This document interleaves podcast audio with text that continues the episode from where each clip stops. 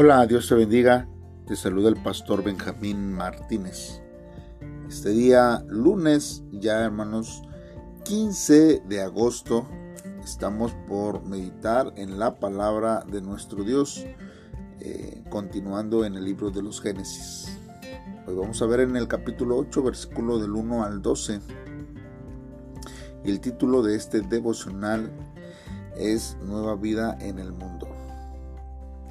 ¿Está listo? Pues vamos a leer lo que la palabra de Dios dice. Entonces se acordó Dios de Noé y de todos los animales y todas las bestias que estaban con él en el arca, e hizo pasar Dios un viento sobre la tierra y disminuyeron las aguas. Se cerraron las fuentes del abismo y las cataratas de los cielos, y la lluvia de los cielos fue detenida. Las aguas decrecían gradualmente sobre la tierra y se retiraron las aguas al cabo de 150 días. Reposó el arca en el mes séptimo a los 16, 17 días del mes sobre los montes Ararat. Las aguas fueron decreciendo hasta el mes décimo, cuando el primer día del mes se descubrieron las cimas de los montes. Sucedió que al cabo de cuarenta días abrió Noé la ventana del arca que había hecho y envió un cuervo, el cual salió y estuvo yendo y volviendo hasta que las aguas se secaron sobre la tierra. Envió también una paloma para ver si las aguas se habían retirado de sobre la faz de la tierra pero no halló la paloma donde posarse y volvió a él, al arca, porque las aguas estaban aún sobre la faz de toda la tierra. Entonces Noé extendió la mano y tomándola, la hizo entrar consigo en el arca. Esperó un otros siete días y volvió a enviar la paloma fuera del arca.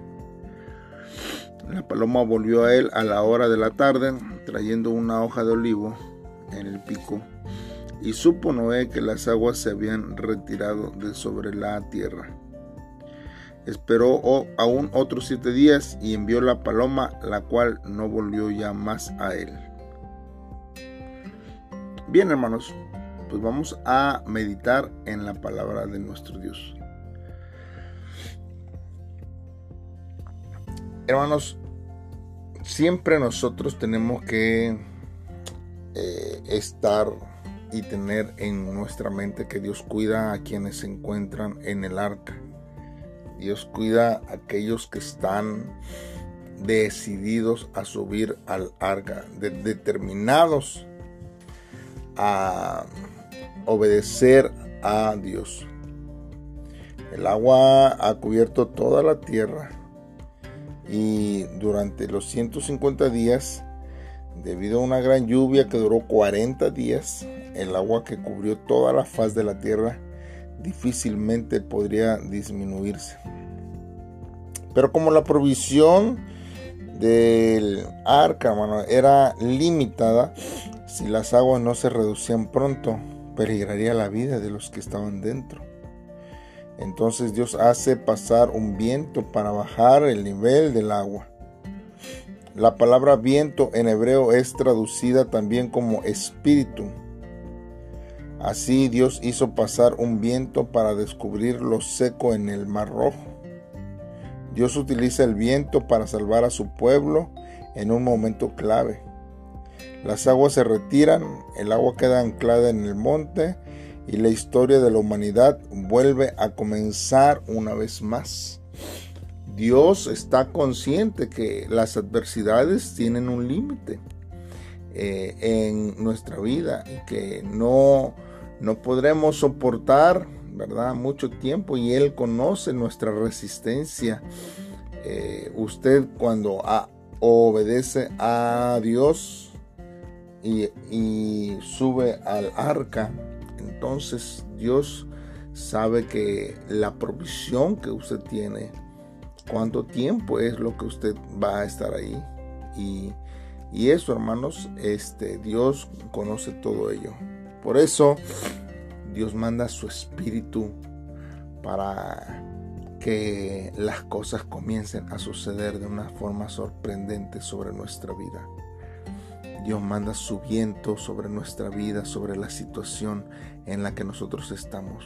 La obediencia, hermanos, siempre va a traer el favor de Dios hacia nuestra vida y las cosas sorprendentes comienzan a suceder en nuestra vida. También vemos, hermanos, que después del juicio Dios comienza un nuevo ciclo de vida. Noé envía una paloma, pues para que regrese, porque eh, no tenía todavía dónde posarse. Las aguas están aún sobre la faz de la, de, de la tierra, hermanos. Y Noé envía, hermanos, la paloma cada siete días. Espera siete días. Porque la restauración de la tierra después del diluvio tiene relación con la creación de Dios. Cuando envía la segunda vez la paloma, esta trae una hoja de olivo en el pico, hermanos. Y Noé infiere que ha brotado una nueva creación fuera del arca después del juicio. Hermanos, viene la restauración nuevamente de Dios, pero no de manera inmediata, sino es poco a poco. Y lleva, hermanos, cierto tiempo. A, menudo, hermanos, Dios nos libra de la aflicción de una manera inmediata e incondicional. Somos llamados a soportar la aflicción presente y esperar por un nuevo comienzo de Dios. La paciencia es algo que tiene que venir a nuestra vida porque es Dios que obra eh, en los momentos perfectos y Dios suple y conoce las necesidades que usted tiene. Él no es... Eh, él no es rápido como quisiéramos o en el momento que nosotros quisiéramos, sino Él sabe el momento preciso el cual vienen las, las provisiones de parte de Dios a nuestra vida. Porque, hermanos, realmente esperar con paciencia eh, da quizás una impresión de, que seamos pasivos, ¿verdad? Sin embargo, hermanos, eh, nosotros necesitamos esa paciencia, porque esa paciencia, hermanos, posee entusiasmo, hermanos, y eh, siempre tiene que estar activo en nuestra vida. Por ejemplo, cuando nosotros analizamos la paciencia de la espera de una persona que está embarazada, eh, nosotros sabemos que la, eh, la, mamá espera a su bebé y no hay nada que ella pueda hacer, solo ser paciente hasta el nacimiento. Mientras tanto, hermanos, el, el bebé está creciendo en el vientre de su madre con una vitalidad fuerte y apasionada. Este es el, el misterio, hermanos, de la semilla llamada vida aquel que también requiere el tiempo y paciencia. Mientras esperamos en silencio suceden cosas asombrosas. Por eso, hermanos, la espera es un misterio y una paradoja. Er, este tiempo en el que usted y yo vivimos aquí, hermanos, es una época que estamos acostumbrados a la velocidad. Una, hermanos, en la que nadie puede esperar y que se basa en, lo instantáneo y en lo rapidez, sopas instantáneas. Tenemos el, horno de microondas, ¿verdad? Tenemos este, muchas cosas que, que rápido, ¿verdad? Este, obtenemos lo que necesitamos. Sin embargo, hermanos, la velocidad no define la vida porque la abundancia interior nace, hermanos, de la tranquilidad y de creer en lo que, en lo que Dios ha prometido hacia nuestra vida y, y, finalizará sin falta, hermanos, en el tiempo perfecto de Dios. Por eso, hermanos, nosotros tenemos que tener fe en Dios, saber que Dios está obrando, mientras nosotros eh, tenemos que esperar pacientemente. recibimos la promesa de Dios meditando en la Biblia, pues esta se va a cumplir, hermanos, en su vida. Mientras usted espera en oración, en ayuno, en una búsqueda constante de su presencia, creyendo fielmente en que la promesa se cumplirá a través del Señor Jesús. No se desespere, confiemos, tengamos paciencia en la voluntad del Padre hacia nuestra vida. Dios ya ha escuchado nuestra oración. Dios sabe la súplica. Dios conoce su necesidad, su inquietud. Solamente tenemos que ser pacientes ante la visita de nuestro Señor, la intervención de Dios en nuestra vida. ¿Por qué no hacemos una oración en esta hora y le pedimos a Dios que Él nos ayude en este tiempo?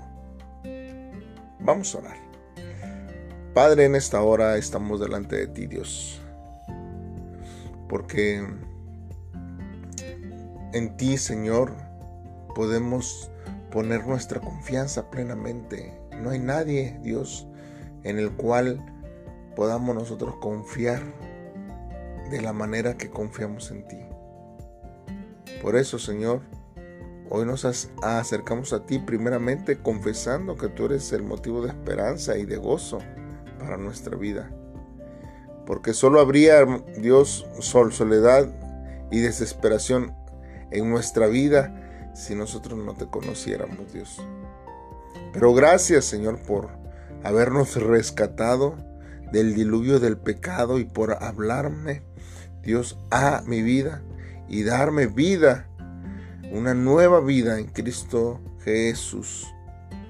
Y a través, Dios, de este nuevo comienzo que estamos viviendo en ti, Señor, eh, por tu gracia solamente, enséñame a ser paciente y esperar lo que tú harás en medio de la dificultad de mi vida, en medio de la adversidad, Señor.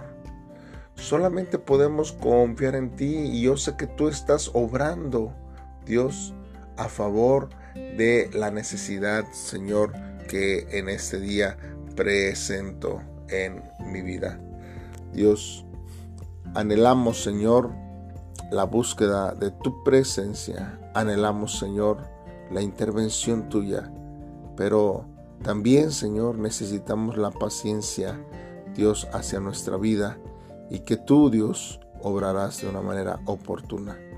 Gracias. En el nombre de Cristo Jesús te lo pedimos, Dios. Amén.